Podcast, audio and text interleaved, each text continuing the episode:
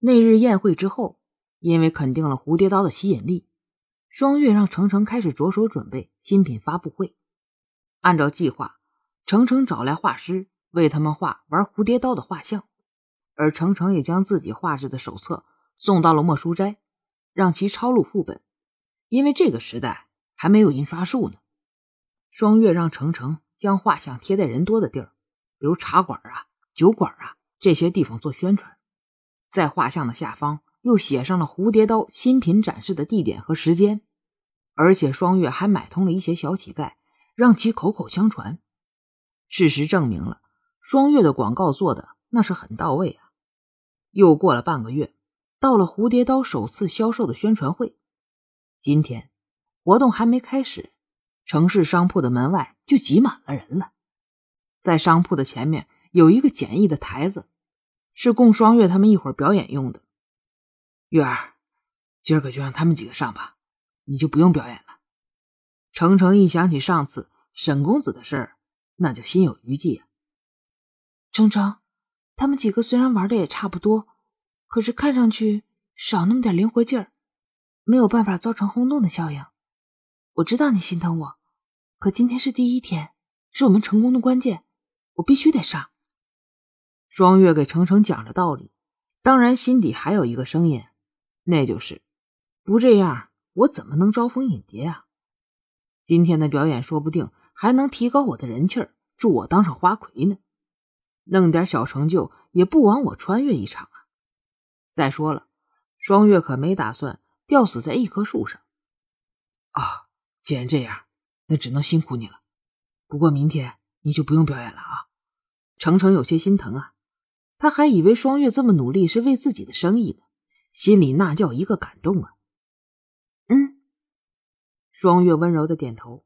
每次和程程意见相左的时候，往往妥协的都是程程。双月将太极以柔克刚运用的那是炉火纯青啊！双月看着外边挤满的人，感觉差不多了，又对程程柔声的说：“程程，可以开始了。”程程点了点头。双月和那五个人走到台上。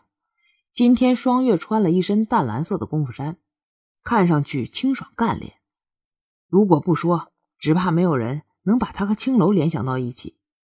蝴蝶刀在双月的手上轻灵的舞动着。双月看着台下的人，好奇盯着自己手上的蝴蝶刀，更是让这蝴蝶刀在手中上下翻飞，引得台下是阵阵喝彩啊！双月脸上带着淡淡的微笑。一抹不易察觉的得意之色划过嘴角，在看台的不远处，有辆马车缓缓的驶过。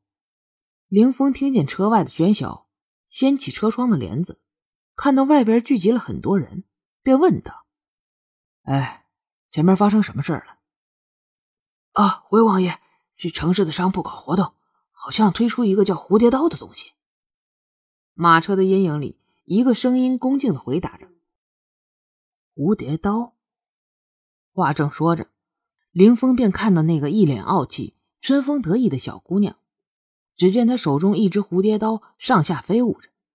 凌风想，那个估计就是蝴蝶刀了吧？凌风看出那个小姑娘脸上的笑容虽然是温顺谦恭，可是眼里全是傲气得意。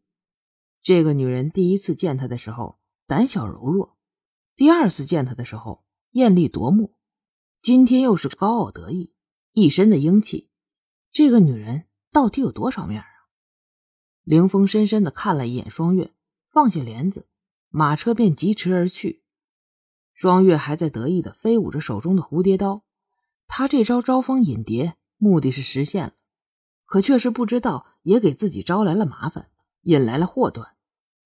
双月他们表演完后，程程便上来讲话：“哎，各位朋友。”今天本店推出新品蝴蝶刀，说着，手里就拿出一把蝴蝶刀。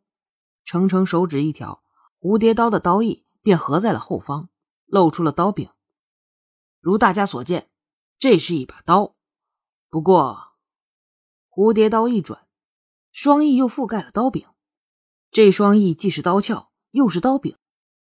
这可不仅仅是一把刀，它趣味性强。刚才大家也看到了。关于这种刀的表演，如果大家感兴趣，可到 B 店选购。今天所有蝴蝶刀一律八折，并送使用手册，里面有如何玩蝴蝶刀的说明。程程不疾不徐的说完，双月本还担心程程说不好呢，不过看来他的担心是多余的，而且他刚才看程程转刀那两下，手法也挺熟练的，不禁好奇呀，他什么时候也有这技术了？回想那天在程家宴会上的事儿，双月更觉得程程了不起了。原来双月担心程程对自己感情太深，而自己无以为报。现在双月担心这程程太过优秀了，自己倾心程程而饱尝情伤的苦果。双月自我保护意识太强了，也许是因为太没有安全感了。